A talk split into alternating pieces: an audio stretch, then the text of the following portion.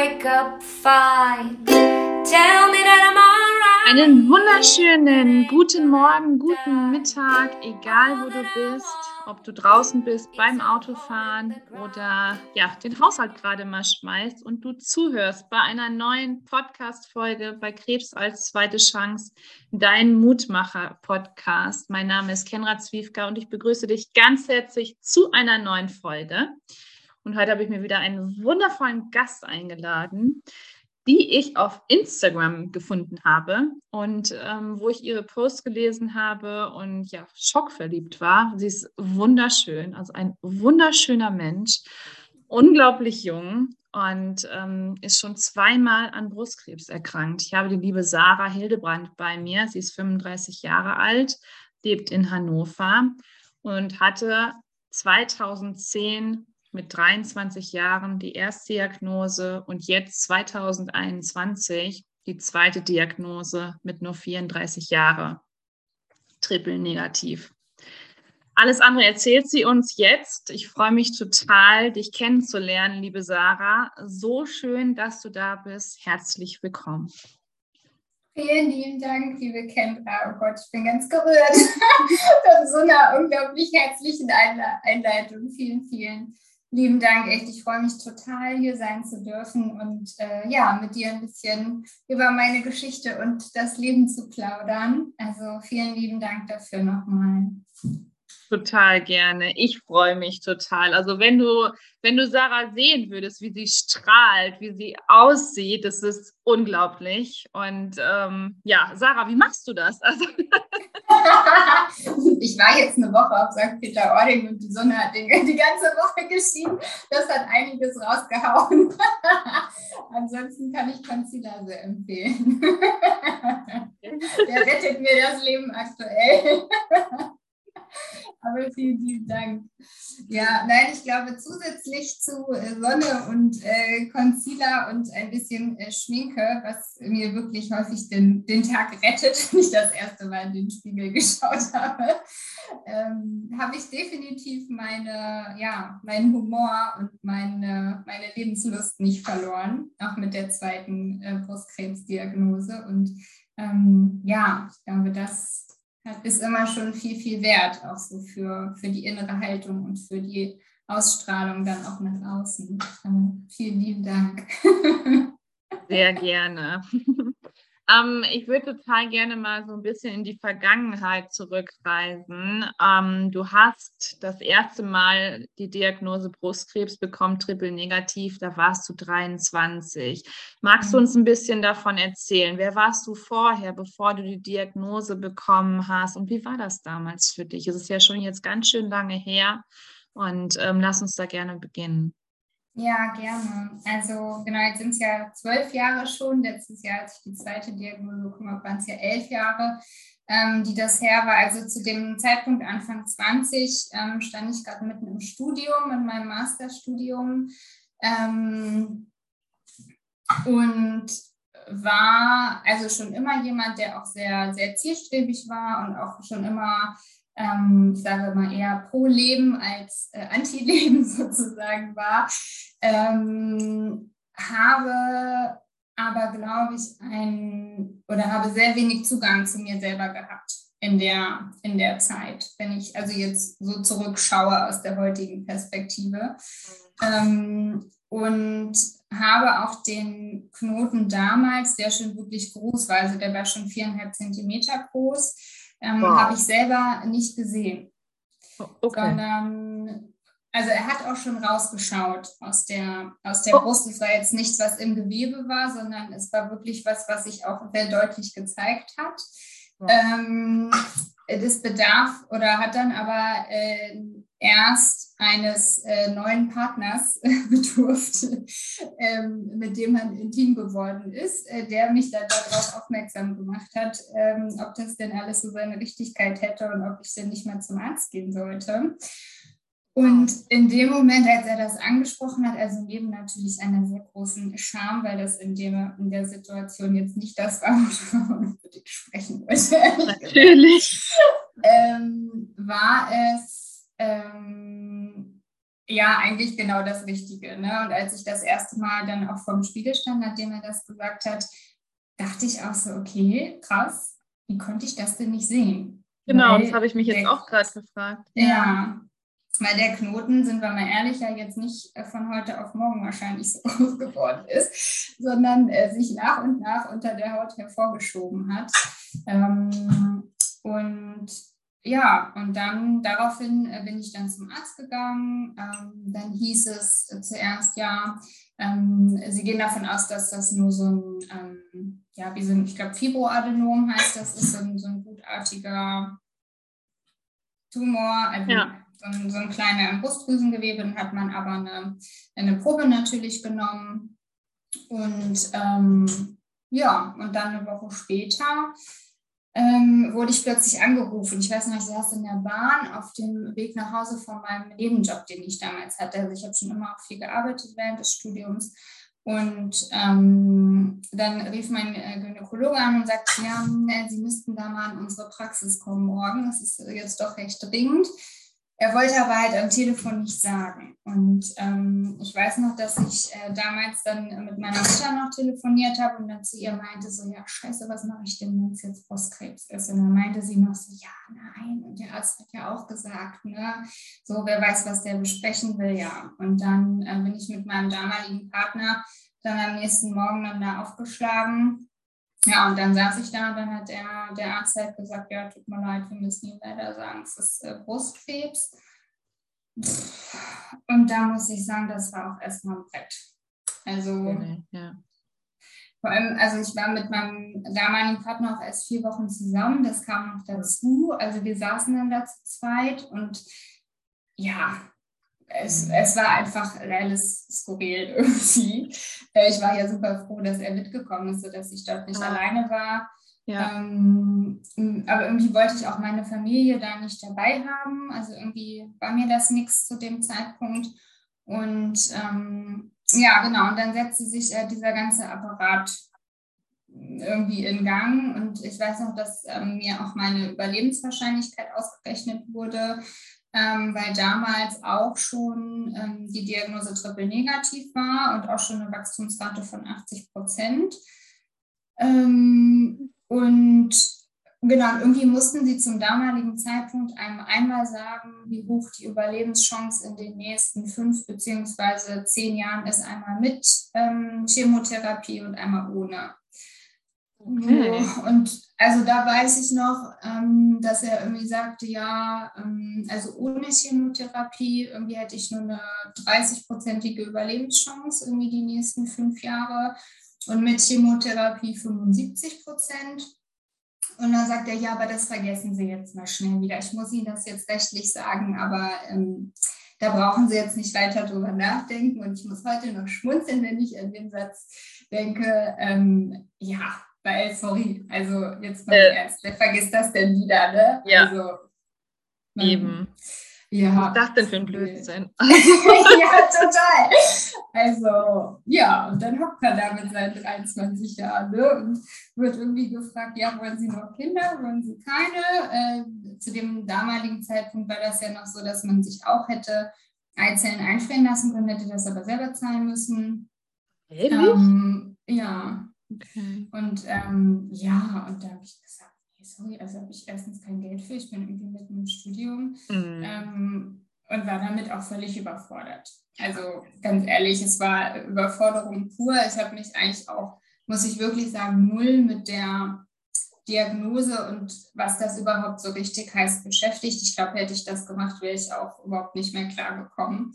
Mhm. Ähm, und habe mich dann halt durch diesen ich sag mal, Behandlungsapparat schieben lassen von was man alles so macht von Knochensynthrogramm, CT und Co. Und ähm, habe dann auch Chemotherapie bekommen. Ähm, insgesamt nur neun ähm, Behandlungen, alle drei Wochen, aber ähm, ich habe so eine Hochdosis Chemotherapie bekommen. Also auch von dem EC drei ähm, drei Dosen bekommen und die waren so hoch dosiert wie sonst in neun Dosen, also die Lebenszeitdosis, die man bekommen kann. Ja. Ähm, spannenderweise wusste ich das aber damals alles gar nicht. Also sei all die, all die, ja, also all die Infos, die ich jetzt habe, sind irgendwie jetzt erst mir bekannt geworden, dadurch, dass ich mich damit super intensiv auseinandergesetzt habe und auch nochmal nachgefragt habe, was damals überhaupt mir gegeben wurde.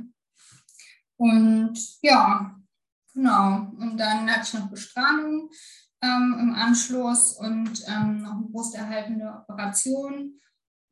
Und dann gingen elf Jahre ins Land. ja, genau. Also ich hab, muss auch gestehen, ich habe nach den elf Jahren jetzt auch, also man wiegt sich ja in so einer vermeintlichen Sicherheit. Ähm, nach der Zeit, die Sicherheit gibt es ja irgendwie nie. Ähm, aber trotzdem denkt man, okay, super, jetzt sind die zehn Jahre um, so diese Marke, ne, dieses Ja. Hähnchen, was man so äh, in seinen Lebensweg schlägt und denkt, okay, richtig gut, jetzt kann mir auf jeden Fall nichts mehr passieren. Und ja, und dann jetzt im elften Jahr sozusagen, ähm, letztes Jahr dann Mitte Juni oder beziehungsweise beim Jahreswechsel von 2000, was war es, 20 auf 21, oh Gott, mein Gehen. ähm, da ähm, habe ich schon das erste Mal diesen äh, kleinen Knoten dann ähm, auf der rechten Seite ähm, am Brustansatz gesehen. Also äh, bei der ersten Diagnose war es links. Und ähm, bin dann im Januar das erste Mal zum Arzt. Und der Arzt, der Vertretungsarzt, der da war, war schon ganz aufgeregt und sagte sie, ja, als sie das erste Mal erkrankt waren, da war ich noch im Studium. Und ich habe ganz aufgeregt ihren Fall verfolgt, weil der so, so verrückt war und äh, weil der so selten war. Und sie haben ja diese Hochdosis Chemo bekommen und ich saß da und dachte so, ja, hallo, ich bin das, ich bin das Versuchskaninchen von damals. Und ja, dann hieß es zuerst, ähm, dass sie davon ausgehen, ähm, dass das nur wie so ein Kurzbeutel, heißt das in sehr unschön, glaube ich, auf Ja. Deutsch, ähm, ist. Und ähm, haben gesagt, ja, wir beobachten das erstmal. Da kann ja jetzt eigentlich nichts mehr kommen nach der Chemotherapie, die sie damals bekommen haben. So. Und, ähm, ja, dann wuchs dieses Ding so vier Monate noch in mir rum. Dann Mitte Mai hat man sich äh, überlegt, man sollte es mal rausnehmen, weil es halt auch schon drei Zentimeter groß war und auch schon ästhetisch nicht mehr so schön aussah. Und ja, dann saß ich eine Woche drauf da wieder mit dem Satz von vor elf Jahren und dachte wirklich, das kann doch nicht wahr sein. Also, ja, was zur Hölle. Echt. Wahnsinn. Ist, ja, ich stelle mir das jetzt gerade so bildlich vor. Es ist unglaublich. Und ähm, das ist, ja, was ist dir durch den Kopf gegangen? Also, wie, wie, äh, magst du uns da mal mitnehmen? Also, wie die Situation genau da war? Ja, ähm, also es ist, ich glaube, für mich kann ich es am besten beschreiben, es ist unglaublich laut im Kopf, aber auch sehr leise. Ähm, also ich hatte gefühlte 300 Gedanken gleichzeitig von, das kann doch nicht sein und oh Gott, was wird denn jetzt und Mhm. äh, wie kann das denn sein, dass ich jetzt schon wieder erkrankt bin? Ähm, bis zu, ich habe eigentlich gleich noch einen Termin auf der Arbeit, den muss ich ja absagen.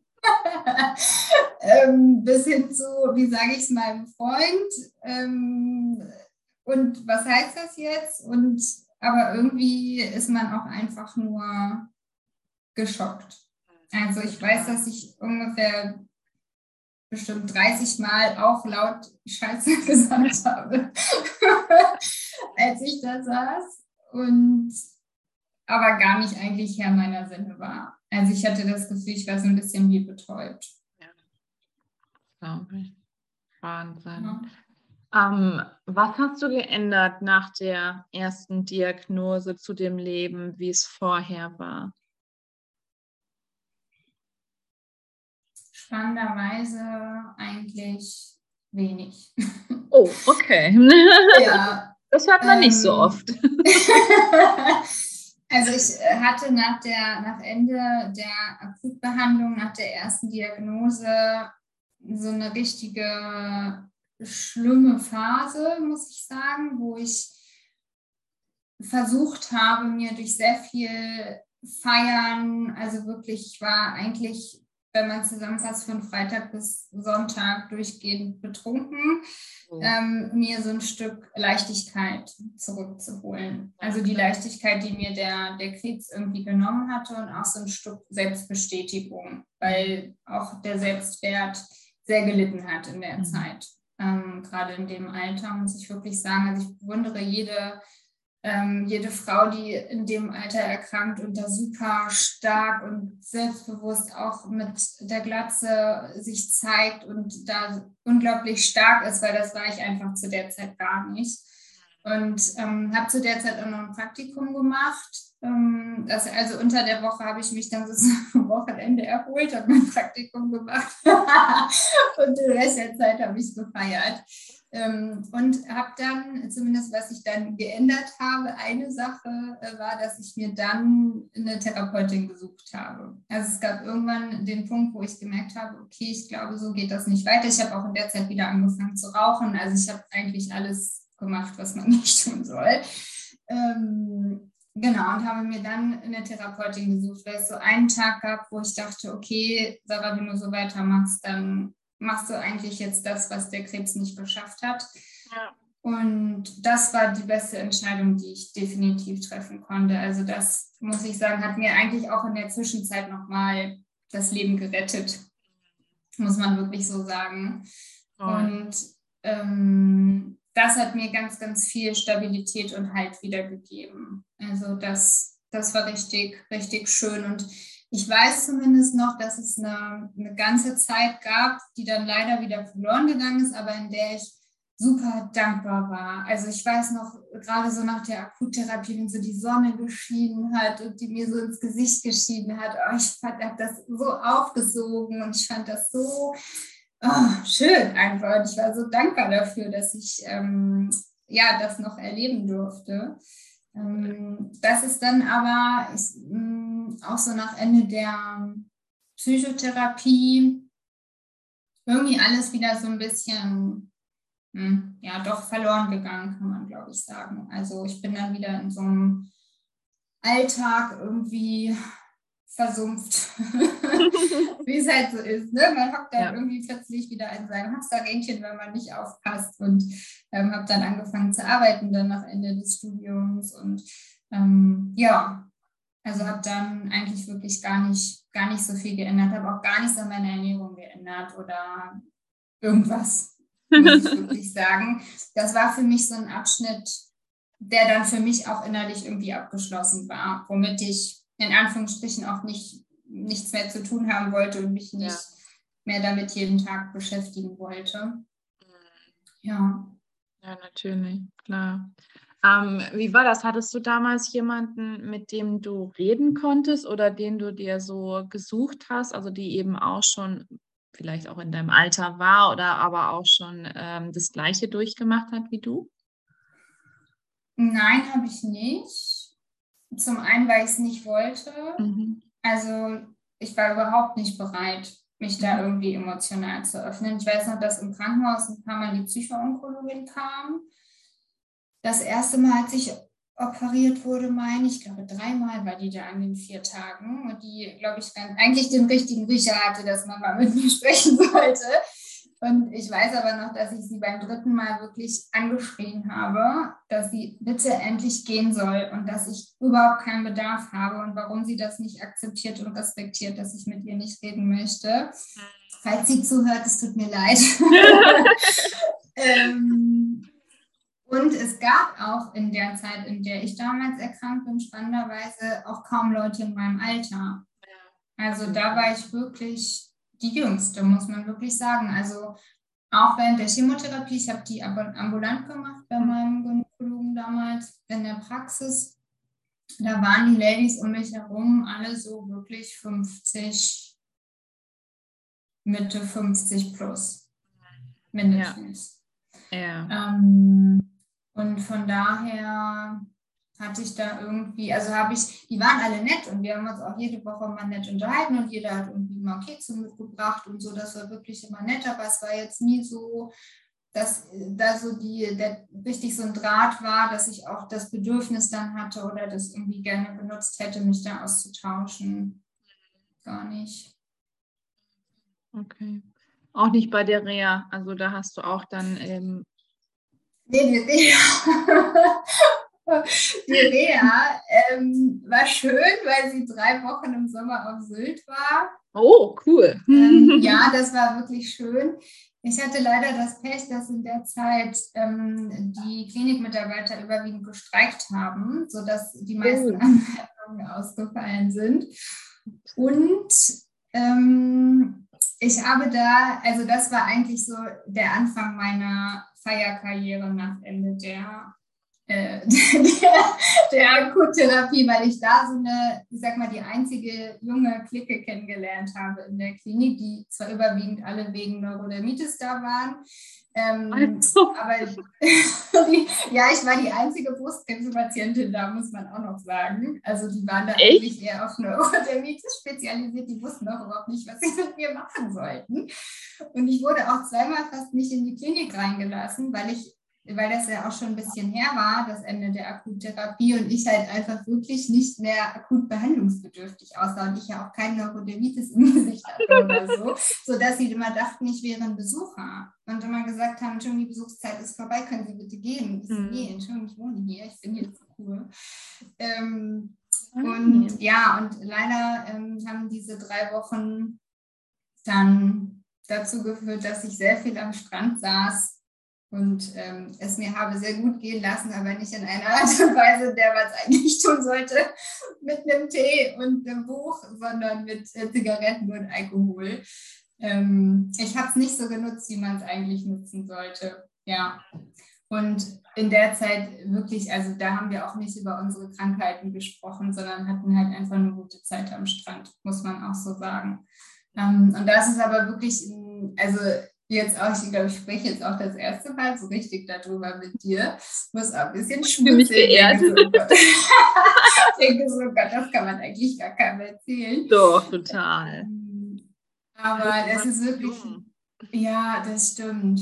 Aber da fällt mir jetzt auch wirklich jetzt, wo ich gerade drüber rede, wieder so auf, äh, was für eine andere Person das eigentlich noch war. Auch so nach, nach Ende der, der Akuttherapie und wie sehr ich mich einfach weiterentwickelt habe, Gott sei Dank, ähm, auch heutzutage. Aber ja, das war schon, war schon eine krasse Zeit und das ist wirklich gar nicht zu vergleichen mit heute, muss ich wirklich sagen, weil ich mich auch damals, ja, wie schon gesagt, auch überhaupt nicht mit der Krankheit auseinandergesetzt habe. Mhm. Und mittlerweile habe ich jeden einzelnen pathologischen Befund, den ich bekommen habe, komplett durchgegoogelt. Von daher, ja, und tausche mich halt auch extrem viel aus. Jetzt ähm, auch durch den Instagram-Kanal zusätzlich, was richtig, richtig toll ist mit der Community. Ähm, von daher hat sich da wirklich viel getan. Wahnsinn, unglaublich. Und du sagst, dass du durch die, ähm, durch die Therapeutin, die du dir damals gesucht hast, da hast du dann wieder den Halt gefunden, den du so gesehen verloren hast dann in der Zeit, ja. oder? Kann man das so sagen? Ja, definitiv. Ja, genau, kann man total so sagen. Und ich kann es auch wirklich jedem und jeder, die vielleicht noch zögert, weil es natürlich auch ein Seelenstriptease ist, den man da macht Absolut. von einer fremden Person. Natürlich. Kann ich es wirklich jedem nur ans Herz legen. Also es ist so, so ein schöner Raum einfach, in dem man ja einfach so sein darf, wie man ist. Und wenn man halt die 50 Minuten einfach nur weint, ist das auch in Ordnung. Absolut, richtig, ja. Und das, das hat mir wirklich, ja, das hat mir wirklich sehr, sehr viel gebracht. Hast du mhm. damals, ähm, warst du auch bei einer Psychoonkologin oder bei einer Psychotherapeutin? Ähm, nein, weil ich das ja, ich hatte ja eine Seelenwegbegleitung, also ich habe das ja äh, mit ihr alles gemacht, aber es war so gesehen meine ähm, Therapeutin, also meine Psychoonkologin, ja. wenn man so okay. sieht. Genau. Aber ja. ähm, ich habe auch mir jemanden gesucht, ja. Also, weil mhm. wenn man das nicht tun würde, das würde ich auch keinem empfehlen, da alleine durchzugehen. Das, das funktioniert nicht. Also. Ja, bin ich auch so, der Meinung. die Ängste, die holen dich ein, die ähm, alles, was äh, du da äh, durchgemacht hast oder auch generell, das, es kommt alles wieder. Und ähm, ja. wenn es nicht dann zu der ähm, Therapiezeit wiederkommt, dann aber danach dann eben, ne? Ja, das glaube ich auch, ja. Ja, und wenn es nur ein paar Stunden sind, ne? also man muss jetzt ja auch nicht jahrelang dann dort Nein. verbringen. Ähm, und wenn man irgendwie nach fünf Stunden sagt, so, ich habe jetzt irgendwie alles gesagt und habe ein gutes Gefühl und habe das Gefühl, ich bin wieder so in mir angekommen und konnte mich sortieren, ist das ja auch total fein. Also viele denken ja so, oh, dann mache ich so eine Therapie und dann hocke ja. ich da irgendwie zehn Jahre und kriege so einen Stempel. Ähm, nee, Gott, äh, wirklich, ich feiere jeden und jede ab, die da sich freiwillig hinsetzt, weil das so viel Mut kostet und so viel Stärke zu sagen, okay, mir geht es halt einfach gerade nicht gut. Ich brauche jetzt irgendwie mal Hilfe. Und deswegen definitiv. sollte man das definitiv tun, ja. Ja, finde ich super, dass du das auch ähm, hier sagst. Also ich sehe das äh, genauso. Also ich bin da total bei dir. Wahnsinn, wow. Ähm, ja, gehen wir doch mal jetzt einen großen Schritt nach vorne und gehen mal in die jetzige Zeit zurück oder als du dann ähm, ja da gesessen hast und als wieder diese Diagnose kam mhm. und ähm, die gleiche dann auch noch und der gleiche Tumor. Ähm, wie ging es dann weiter, als du dann die Nachricht bekommen hast? Hast du dann auch wieder so eine extreme Chemotherapie machen müssen oder war es anders? Ähm, nee, diesmal war es anders. Also hm, zum einen war es so direkt nach der Diagnose wurde mir erstmal so ein Gentest in die Hand gedrückt. Mhm. Den wollte ich nämlich bei der Erstdiagnose nicht machen. Mhm. Da ich mich ja auch eigentlich mit dieser Krankheit nicht beschäftigen wollte, damals äh, kam auch damals schon dieser Gentest für mich nicht, natürlich nicht in Frage. Mhm. Ähm, man merkt, ich glaube, ich war ein bisschen anti damals gegenüber der Annahme auch dieser ganzen Geschichte. Und ja, habe dann den, den Gentest machen lassen, ähm, habe dann jetzt auch wieder Chemotherapie bekommen. Also zwölf äh, Sitzungen hatte ich mit ähm, Carboplatin und äh, Paclitaxol, heißt es, glaube ich. Ja, genau. Äh, genau, also ich, ich glaube, das sind ja so die, die Standard- die Klassiker. Ja, genau, die Klassiker, äh, die man so bekommt.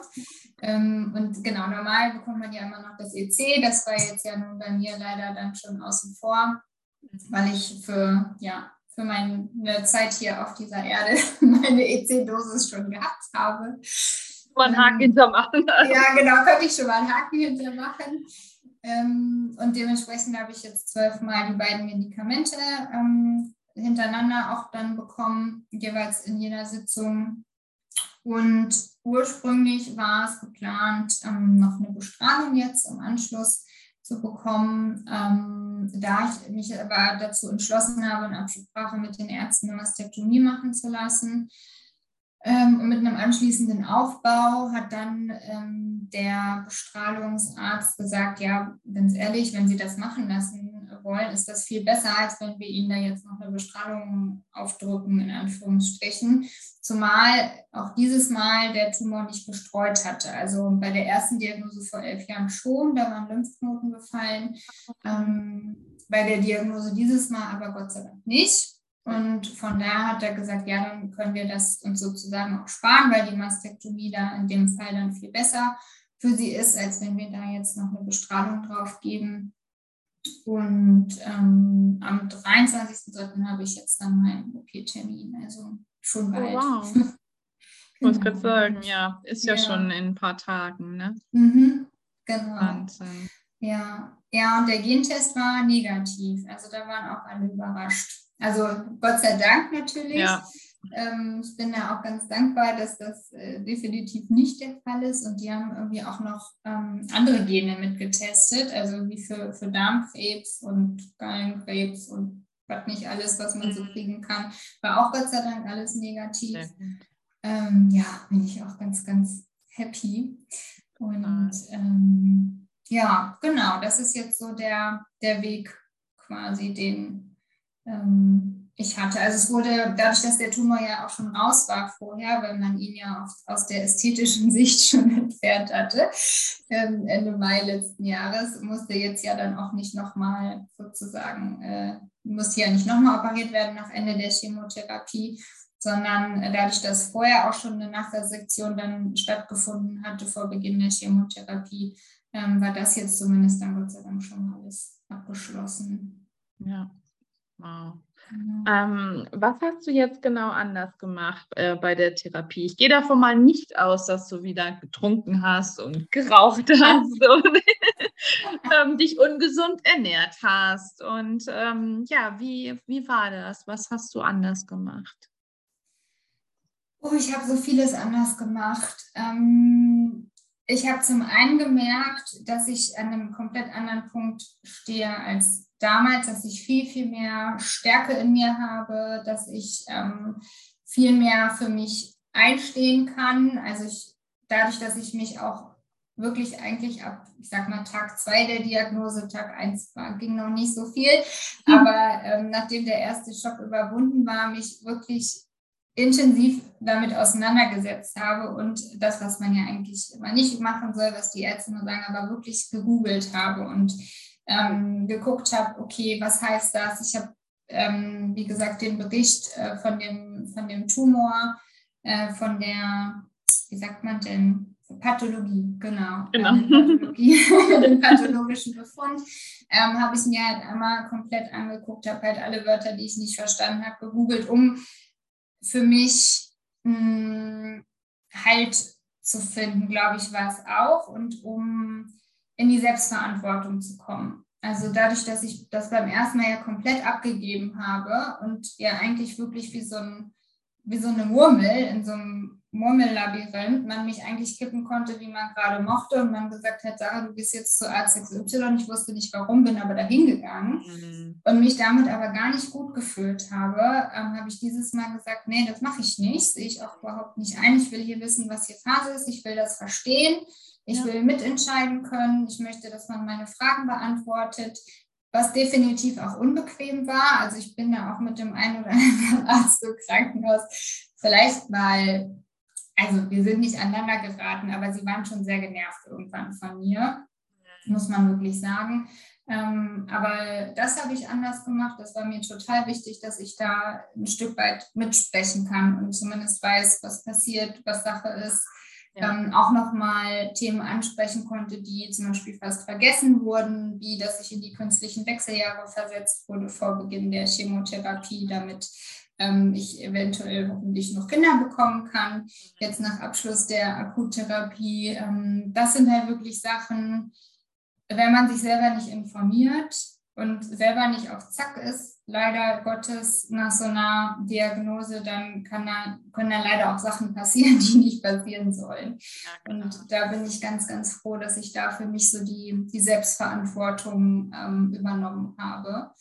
Ähm, und ähm, ja, also ich habe mir ganz viel ähm, Austausch einfach gesucht dieses Mal. Also mit, mit Beginn so der Erstellung meines Profils, auch bei Instagram und so den super netten Leuten einfach, die man da kennengelernt hat. Also auch, dass wir uns kennengelernt haben. Ich finde das so schön. ja, und ich finde es so, so bereichernd und es ist so eine unheimliche Liebe in dieser Community der, der Betroffenen, ähm, überwiegend Mädels, muss man ja sagen. Ähm, und man kriegt so viel Unterstützung und Fragen, die man einfach hat. Ähm, da ist jeder irgendwie gerne bereit zu antworten. Ja. Und das hat mir auch so viel Stärke und so viel Halt gegeben, einfach wirklich in der Zeit, auch so an Tagen, wo ich so dachte, oh, ich weiß irgendwie nicht, ich habe keine Lust mehr. Und wann ist denn endlich diese olle Chemotherapie vorbei? Wann wachsen denn meine Haare wieder? Und ähm, ja, also das, ähm, das sind auf jeden Fall schon mal zwei Sachen, die, die ich so, äh, ich sag mal, akut äh, angegangen bin. Ähm, und wo ich mich ganz viel mit auseinandergesetzt habe, ist, sind auch so Sachen wie mh, mm, Krebs als Geschenk. Ich oh. finde, es hört sich ja immer so ein bisschen skurril an, das zu sagen. Und ähm, Nein. ich weiß, dass ich da wirklich ja auch die Geister scheiden an diesem Satz. Aber ich bin schon der Meinung, dass ähm, so eine Erkrankung einem auch was sagen möchte. Ähm, ob es Themen sind, die man sich nochmal angucken sollte. Also bei mir auch gerade so das Thema Familie. Also meine Therapeutin sagt, das ist ein bisschen Küchenpsychologie. ich glaube da schon dran. Also gerade so der Brustbereich ist ja so bei Frauen der Bereich der Familie. Und genau. ähm, links steht wohl für den, für den Vater und die rechte Brust für die Mutter. Also da ist halt wirklich ganz viel Emotionen auch drin in dem äh, Brustdrüsengewebe. Ähm, und das ist definitiv ein Thema, ähm, was ich mir auch nochmal intensiv angeguckt habe und wo ich mich ähm, auch nochmal mit dem Thema Vergebung jetzt angefangen habe zu beschäftigen. ja, und da nochmal ganz tief auch in mich reinzuhorchen, auch was so die berufliche Situation angeht, zum Beispiel. Ne? Möchte ich wieder in dieses Hamsterrad reinspringen?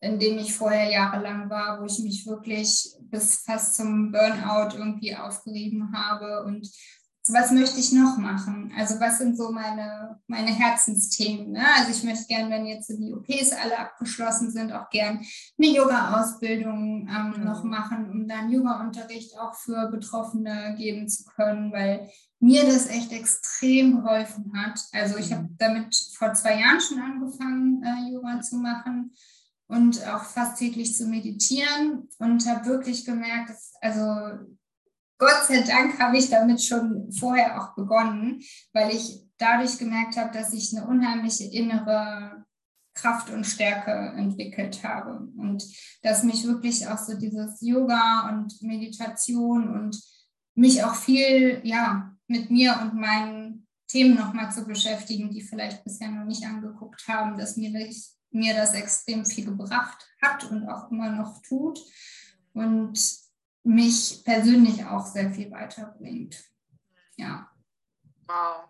Was für wundervolle Worte. Und ähm, ja, also ich bin da zu 100 Prozent bei dir und kann nur zu dir sagen, ja, ja. also ich auch so. Ja. Und das ist aber auch so wichtig und das ist ja auch, ähm, also meiner Meinung nach oder von ganz vielen Menschen ja auch, äh, die Diagnose Krebs oder auch generell jede Krankheit kommt in irgendeiner Art und Weise von der Seele. Weil die mhm. Seele dir was sagen möchte. Und es ist nicht so, dass du, wie du das ja auch sagst, Krebs ist in, in gewisser Weise ein Geschenk ähm, ein Weckruf oder ein mhm. Aufruf, dass du aufwachst und ähm, dass hier in, dem, in deinem Leben irgendwas überhaupt gar nicht stimmt. Ja. Dass du einfach mal hinschaust und so wie du das ja auch gesagt hast, dass die Brust eben ganz, ganz viel mit der mütterlichen Seite oder der väterlichen Seite zu tun hat. Mhm. Yes. ähm, und das ist eben aber auch das Wichtige, da hinzuschauen. Und das machen die meisten Betroffenen eben nicht. Ja. Müssen wir ja mal ganz ehrlich sagen, so wie es ist. Das stimmt. Und, ähm, deswegen bin ich so unendlich froh, dass du hier bei mir bist im Podcast und auch dieses Thema ansprichst und dass du das eben auch so siehst und dass du auch sagst, dass du durch Yoga und durch das Meditieren eben auch diese Ruhe gefunden hast, die Kraft, die wirklich in dir steckt und ähm, ja, dieses aber auch da durchzugehen und das jetzt auch anzunehmen und mhm. ähm, diesen Weg zu gehen. Und ja. ähm, das ist eben auch, ja, dieses Unglaubliche und nicht dagegen anzukämpfen. Hast du bei der zweiten Diagnose in irgendeiner Art und Weise dagegen gekämpft? Nee, gar nicht. Diesmal. Ja, Genau, das stimmt. Ja, das ist genau das, was du sagst. Nee. Also ich bin noch längst nicht kein Guru in, in, dem Annahmeprozess, muss ich definitiv sagen. Also es gibt super gute Tage, auch während der Akuttherapie, wo ich dachte, yes, das läuft hier alles und es ist in Ordnung und so scheiße auch erstmal die Diagnose ist ähm, im ersten Moment. Und natürlich ist das auch kein Zuckerschlecken. Ähm, Nein. Aber nichtsdestotrotz ist es jetzt in Ordnung, so wie es ist und wir machen das Beste draus und das ist fein und ich bin genau richtig da jetzt gerade, wo ich bin. Gab es auch genug Tage, wo ich dachte, verzölle. Das, das funktioniert hier mit der Annahme nicht. das ging irgendwie schon mal besser. Natürlich. Und das wäre auch komisch, Ja. wenn es diese Tage Mhm. nicht geben würde. Mhm. Ne? Also ähm, das ist so, das ist definitiv so. Wir sind nicht der Dalai Lama und, Ja, das stimmt. ähm, Ja. und da sind wir noch nicht angekommen und dementsprechend ähm, darf das auch alles sein. Und ähm, Ja. ich finde es aber auch unglaublich stark, dass du diesen äh, Weg so gegangen bist. Und ähm, gab es irgendwelche ja, ähm, neue Routinen, die du dir gesucht hast? Also wie hast du es ähm, geschafft, gestärkt in diese Chemo zu gehen, wenn du vorher wusstest, wie bretthart diese Chemos an sich auch sind? Das stimmt. Ähm, ja, äh, tatsächlich habe ich mir neue Routinen angeeignet. Ich habe dieses Mal, jedes Mal bei jeder Chemositzung meditiert. Also Wow. ich habe bei der ersten ähm, Diagnose habe ich auch die Chemotherapie immer als rohrfrei bezeichnet. Das ist auch nicht so der schönste Begriff, den man dafür wählen kann, aber damals war er irgendwie passend für mich. Und dieses Mal wollte ich aber diesen, irgendwie hat dieser aggressive Begriff nicht mehr für mich gepasst. Und ähm, ich habe schon lange immer die Meditation von der Laura Marlina Seiler gemacht. Und ähm, da gibt es ja auch diese Wasserfallmeditation, ähm, wo man sich vorstellt, dass man dann letztlich unter diesem Wasserfall steht und dann dieses goldene, glitzernde Licht über einen und in einen hineinströmt und so den ganzen Körper durchströmt und Oh, das, ich weiß noch, ich, ich glaube, ein paar Wochen vor Beginn der Chemotherapie habe ich, ähm, habe ich diese Meditation durch Zufall entdeckt. Also ich glaube, das sollte auch so sein. Genau. Und habe gedacht, ja, und genau das ist es. Es sind jetzt nicht mehr meine Chemotherapien, sondern es sind meine Wasserfall-Dates, die ich habe. Und habe dann wirklich jedes Mal, sobald die erste, das erste Medikament an den Port angestöpselt wurde, habe ich äh, dann meine nachdem ich meine Hände und Füße in die Eisbeutel gesteckt hatte, äh, habe ich meine Meditation angemacht und habe dann halt erstmal 15 bis 20 Minuten diese Wasserfallmeditation gemacht Wow. und habe dadurch gemerkt, dass es mir viel leichter fiel, das wirklich als Heilung anzunehmen, weil ich auch diese Vorstellung so skurril fand, dass Mm, oder andersrum, ich habe mich einfach unheimlich fit gefühlt, als ich die Diagnose bekommen habe. Und dann ja zu wissen, man bekommt ein Medikament, von dem man sozusagen krank wird Mhm. und auch krank aussieht, macht auch immer noch keinen Sinn in meinem Kopf, aber hat auch vor der Bei mir auch nicht. noch weniger Sinn gemacht äh, Ja. irgendwie.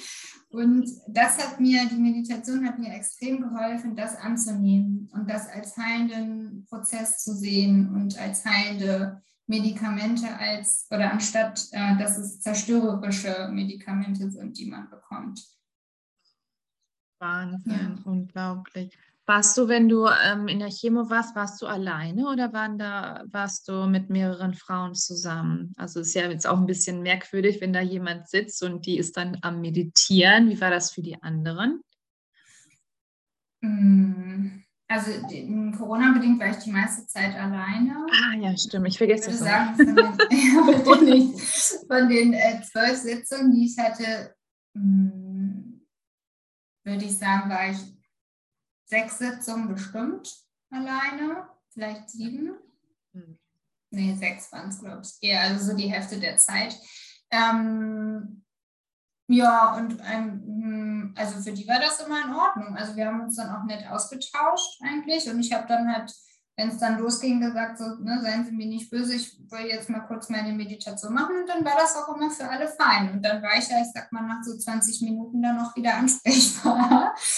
Und äh, dann konnten wir auch weitersprechen. Das war auch in Ordnung. Ähm, und ich habe es auch, ich glaube, ein oder zweimal habe ich es nicht gemacht, weil ich mich irgendwie so angeregt unterhalten habe und dann irgendwie die drei Stunden, die ich da saß, dann plötzlich schon vorbei waren, obwohl ich zwischendurch immer dachte, ach, ich wollte ja noch meditieren, machst du gleich. Ja, habe ich dann irgendwie nicht, aber ähm, die meiste Zeit habe ich es gemacht und es war auch nie ein Problem. Also es war immer für alle, die waren ja wirklich verständnisvoll und immer für alle fein. Aber man muss auch sagen, ich habe jetzt ja auch nicht auf meinem Yogakissen da gehockt im Schneidersitz, sondern da waren halt, genau, nee, da waren so, äh, waren so Sessel. Ähm, und den habe ich dann halt zurückgefahren sozusagen und habe dann da so halb in, in so einem halb Ähm, habe ich dann halt die Meditation gemacht. Und ich muss auch sagen, zum Schluss, also die letzten drei Chemotherapien, war ich auch, auch immer so müde, dass ich nach der oder während der Meditation eigentlich schon eingeschlafen bin und dann erstmal eine Stunde geschlafen habe. Von daher ist es eh keinem aufgefallen. ja, genau, so war das. wow. Wahnsinn. Also das ist ähm, so schön und das ist wirklich das allererste Mal, dass ich ähm, das von jemandem höre, dass sie während der Chemotherapie meditiert. Das ist, ist unglaublich. Also ich hatte eben wirklich von Kopf bis Fuß Gänsehaut. Ich oh, habe mich da total rein äh, reinfühlen können und ich finde es so schön. Und es ist ähm, wirklich unglaublich.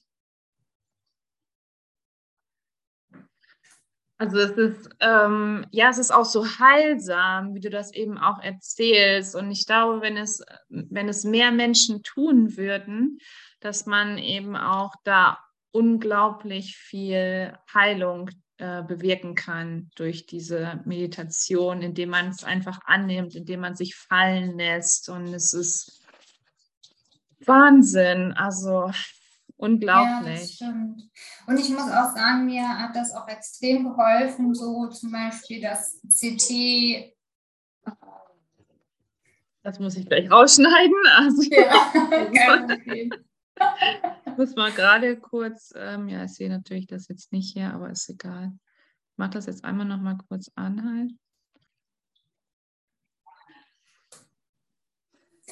Und mir hat das auch extrem geholfen, beispielsweise beim CT und Knochenzentigramm, ähm, für mich da so Ruhe zu bewahren. Also ich muss wirklich sagen, ich fand das dieses Mal auch extrem unangenehm, dass dieses Gerät von dem Knochenzentigramm dann ja auch so nah an einen ranfährt, so direkt bis über die Nase und man sich kaum noch bewegen kann. Und da hat mir das so geholfen, dass super gut und entspannt durchzustehen, weil ich mir da beispielsweise auch immer vorgestellt habe, wie ich so an meinen äh, Kraftort gehe. Also es war so eine Visualisierungsmeditation, wo ich mir halt vorgestellt habe, wie ich so barfuß über Moos durch den Wald gehe und dann an meinem mit Blumen und Schmetterlingen und Hasen äh, gesäumten Weg ähm, dann ankomme und mich in die Sonne in so ein Blumenbett lege. Und ähm, da kann ja jeder für sich gucken, was so sein, sein Kraftort ist und wo er gedanklich gerne hingehen möchte. Aber das hat mir so geholfen, da es wirklich alles entspannt äh, durchzustehen und das alles entspannt hinter mich bringen zu können. Ich glaube, sonst wäre ich da, hätte ich da, glaube ich, weinend total unentspannt unter diesen ganzen Geräten gelegen. Und das kann ich wirklich mhm. super, super empfehlen. Das bringt einem so viel Ruhe und Zuversicht und Stärke. Ja. Wahnsinn, wow. Ja, also ich kann das auch wirklich jedem nur ans Herz legen und das einfach mal auszuprobieren, äh, einfach mal zu machen, ohne nachzudenken, den Verstand auszuschalten und das Herz an und fertig aus. Das und stimmt, ja. Das einfach zu fühlen dann eben auch, ne? Und das, wie du es ja auch sagst, also wie viele äh, Menschen haben da auch Panik vor. Und ja, wie mhm. eng ist es auch letztendlich in diesem Teil drin, wo du denkst, so, oh, es geht gar nicht. Und es ist ja. schon Wahnsinn. Ähm, ich habe auch gesehen, dass du auf deinem Instagram-Kanal so ein bisschen rumgestöbert, ja. ähm, dass du auch viel mit der Ernährung geändert hast. Ist das richtig? Hm, ein bisschen auf jeden Fall. Also viel, glaube ich, ist jetzt übertrieben. Ähm, aber ich habe auf jeden Fall jetzt geschaut, dass ich, äh, ich esse zum Beispiel keine Wurst mehr. Ähm, ich äh, versuche überwiegend auf ähm, Milchprodukte zu verzichten ähm, und ähm, zumindest beschäftige ich mich gerade mit der basischen Ernährungsform. Ähm, dadurch, dass ich auch gelesen hatte, dass das ja sehr gut sein soll, auch gegen äh, Krebszellen und ähm, alles, was so im Körper kreucht und fleucht und da nicht hingehört. Äh, aber da bin ich noch ganz am Anfang. Also ich beschäftige mich da immer mehr mit. Hm, faste jetzt auch, also es ist ja gerade Fastenzeit ähm, und wie jedes Jahr, also es ist jetzt nicht durch die Diagnose bedingt, aber faste ich Süßigkeiten, ähm, wow. sodass ich halt dementsprechend dann auch meinen Zuckerkonsum äh, jetzt nochmal wieder reduziere. Es tut mir immer sehr, sehr gut. Und ja, will mal gucken, wo es mich jetzt so, so hin verschlägt, letztlich ernährungstechnisch. Versuche aber auch, mich da nicht so zu stressen. Also ich weiß noch, nach der, nach der Diagnose dieses Mal dachte ich so, Gott, ich muss jetzt alles anders machen. Und jetzt äh, muss ich nur noch vegan essen. Und das hat mich dann irgendwie zusätzlich zu der Diagnose so gestresst, dass ich das nach kurzer Zeit dann abgebrochen habe und gesagt habe, nee, mache ich jetzt nicht. Und wenn ich jetzt Kuchen esse und Pommes, ist das jetzt auch in Ordnung. Ähm, ich beschäftige mich mit dem Ernährungsthema dann, wenn ich merke, das passt jetzt für mich. Und jetzt merke ich nach Abschluss der Akuttherapie, passt es jetzt und ich habe auch wieder äh, geistige und emotionale Kapazitäten, mich damit zu beschäftigen. Und von daher, ja, mal schauen. Aber ich glaube, so zumindest mehr, mehr vegetarisch, äh, weniger Milchprodukte, weniger Industriezucker, das ist auf jeden Fall so, wo es für mich schon hingeht und hingehen wird ja, dieses Gleichgewicht eben zu bekommen, mhm. dann auch, ne? Ja, finde Ja, und sich auch nicht zu geißeln, wenn es mhm. irgendwie mal nicht klappt. Und ne, wenn du dann halt mal den Kuchen isst, obwohl du dir halt vorgenommen hast, ist jetzt erstmal kein Industriezucker, du hast jetzt aber Lust darauf, ja, dann isst bitte den Kuchen. Also, und ja. dann lass ihn dir schmecken. Ja. So sehe ich das auch, definitiv. Mhm. Wow. Ähm, machst du jetzt noch nach der, ähm, nach der Operation, nach, nach der Mastektomie, machst du noch eine Reha? Ich habe mir zumindest vorgenommen, äh, dieses Jahr noch eine zu machen. Ähm, würde gerne so Richtung Ende des Sommers dann nochmal ähm, drei Wochen zur Reha fahren weiß noch nicht so genau wohin. Ich glaube, nach Sylt werde ich nicht noch fahren. auch wenn es eine schöne Zeit mal war. Zumindest war das Wetter auch super die drei Wochen. Aber ja, ähm, ja mal schauen, ähm, wo es mich hin verschlägt. Also auf St. Peter-Ording soll ja auch eine schöne Klinik sein. Oder Bad Oechsen habe ich auch äh, schon viel von gehört. Ähm, ja, mal ja. sehen, wo warst du denn damals? Ich war auf Borkum, ist auch wunderschön mhm. gewesen. Oh, mhm. schön. Kann ich auch nur wärmstens empfehlen. Also mhm. wunderschön. Mhm. Ja. Bad Oechsen, klar, keine Frage, ist direkt hier bei mir. Mhm. Ja. Und ähm, ja, ist auch gerade für, du bist ja immer noch sehr, sehr jung, ist natürlich gerade für das Alter auch perfekt. Aber auf Borkum, muss ich sagen, waren auch viele in meinem Alter. Also da war ich längst nicht, nee, längst nicht alleine. Das ist schon ja ähm, viele Frauen, die, ähm, also es ist, sind viele, die an Brustkrebs erkrankt sind, auch auf Borkum mm. gewesen. Ja. Mm. ja. Okay, ja. ja. schön, das behalte ich auf jeden Fall. Ja. ähm, wie hast du es geschafft, so, so strahlend auszusehen? Bist du schon in die Chemotherapien so reingegangen, als die Haare dann ausgefallen sind? War das diesmal anders oder ähm, wie beim ersten Mal? Ja, es war definitiv anders. Nicht, dass ich weniger Angst davor hatte. Mhm. Also das definitiv nicht. Das war wirklich, also spannenderweise, ich hatte überhaupt keine Angst vor den Nebenwirkungen, sondern das, das, wo ich am meisten Angst vor hatte, war, dass die Haare halt wieder ausfallen ist eigentlich auch, äh, irgendwie ist es skurril, denke ich jetzt im Nachhinein. Aber es ist halt, ja, äh, ich mochte meine Haare auch. Ne? Also ich hatte halt wirklich richtig, richtig lange Haare ähm, und mochte die auch total gern, habe die wachsen lassen, auch gerade noch zu dem Zeitpunkt. Und dachte so, oh nee, ey, jetzt fällt der Bums schon wieder aus. Ne? Echt jetzt? Ach Mann. Ähm, ja, also ich, mm, ich glaube, ich dadurch, dass ich an einem völlig anderen Punkt jetzt gestanden habe, als ich damals stehe oder stand und auch in Summe viel mehr Stärke schon in mir hatte, hm, konnte ich es, glaube ich, schneller akzeptieren, dass ähm, die Haare ausfallen. Und obwohl die Ärzte auch am Anfang gesagt hat, naja, sie bekommen ja das EC nicht, muss ich auch schon ein bisschen lachen, ähm, aber ähm, durch, äh, durch das Carboplatin und so, da fallen eigentlich die Haare nicht aus, die werden nur ein bisschen dünner. Ja, nach der dritten Chemotherapie konnte ich sie mir halt büschelweise vom Kopf ziehen.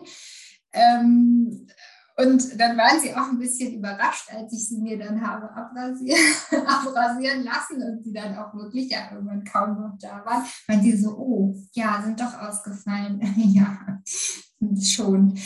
Und da, hm, ich glaube, ich bin so traurig ich definitiv auch war darüber, dass die ausgefallen sind, bin ich einfach mit einem anderen, ja, mit einem anderen Mindset da reingegangen dieses Mal. Und ich muss auch sagen, ich habe hab auch einfach einen ganz tollen Partner, der mir auch zu keinem Zeitpunkt irgendwie das Gefühl gegeben hat, dass sich irgendwas geändert hätte an, an mir als Person. So. Ja. ähm, und neben, neben, ja, neben, neben meiner eigenen Stärke und neben ähm, meinem eigenen Prozess, den ich da durchlaufen habe, war das, glaube ich, auch nochmal ein Punkt, der mir auch viel, viel Stärke gegeben hat.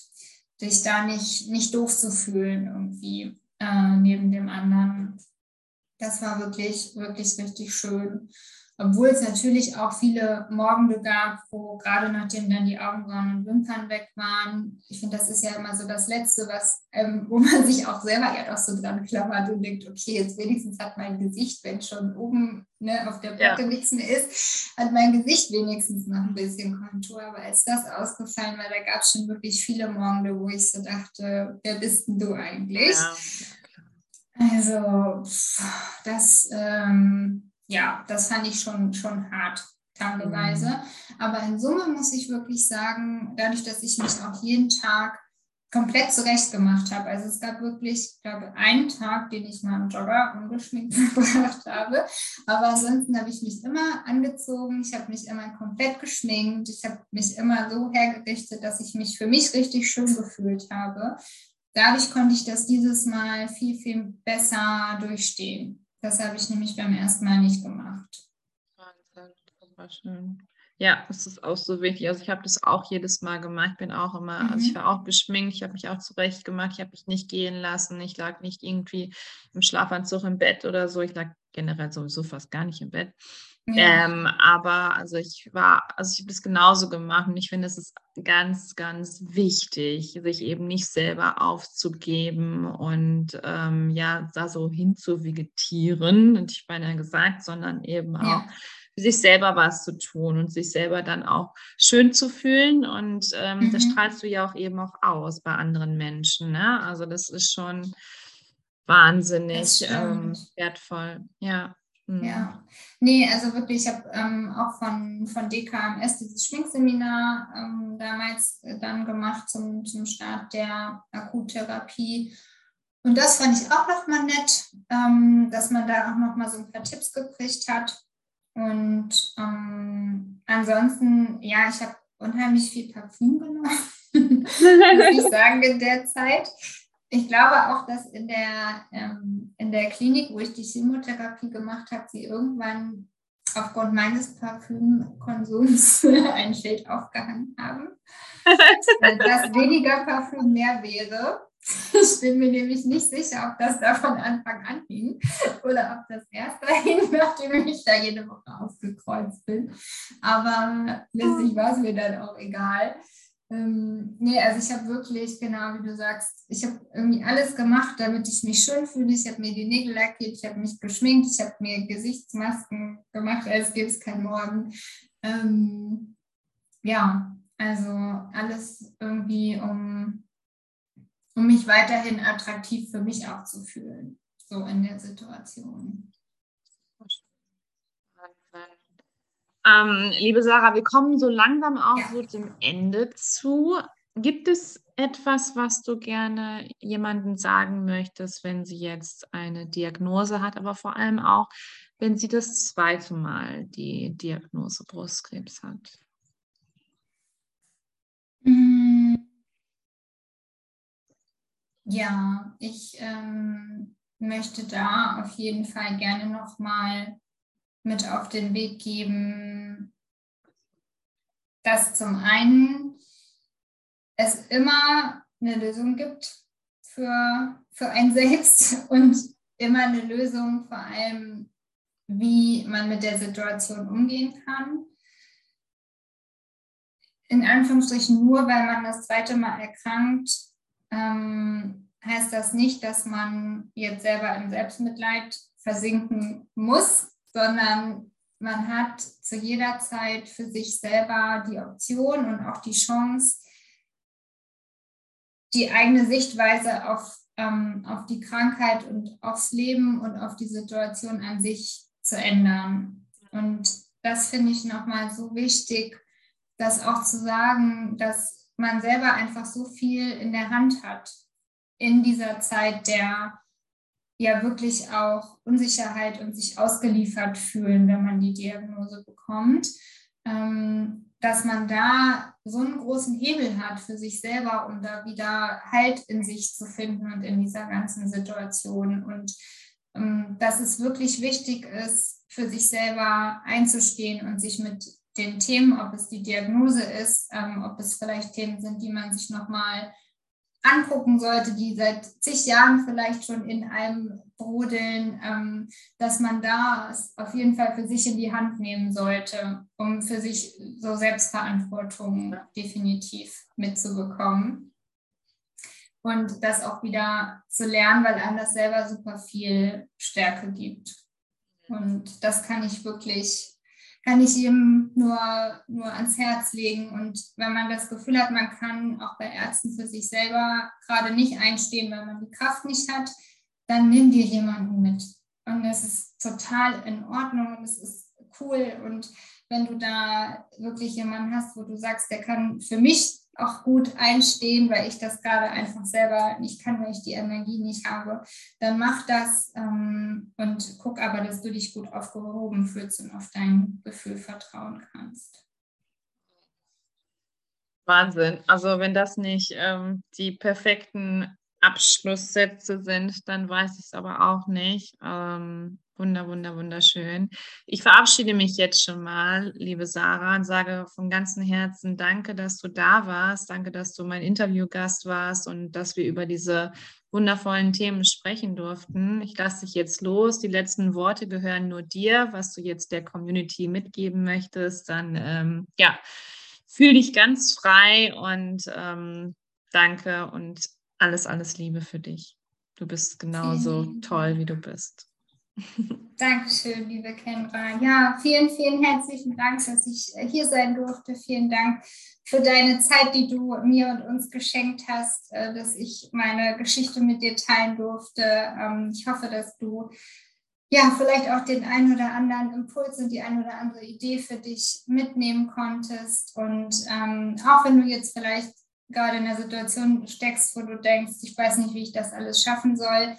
Du wirst es schaffen. Wenn du es alleine nicht schaffst, dann such dir jemanden, ob es jemand hier in der Instagram-Community ist oder in deinem Umfeld, der dich ähm, da mitnehmen kann und dir vielleicht eine Schulter bieten kann. Ähm, aber du wirst das alles definitiv auch schaffen und wirst das äh, wuppen, weil du wirklich, wirklich eigentlich die ganze Stärke und das ganze Licht in dir hast, was du brauchst, um die Situation und vielleicht auch die, die Krankheit gerade zu überwinden und da ganz gut rauszugehen. Vielen, vielen lieben Dank und einen schönen Tag, einen schönen Abend und äh, ich drücke euch alle.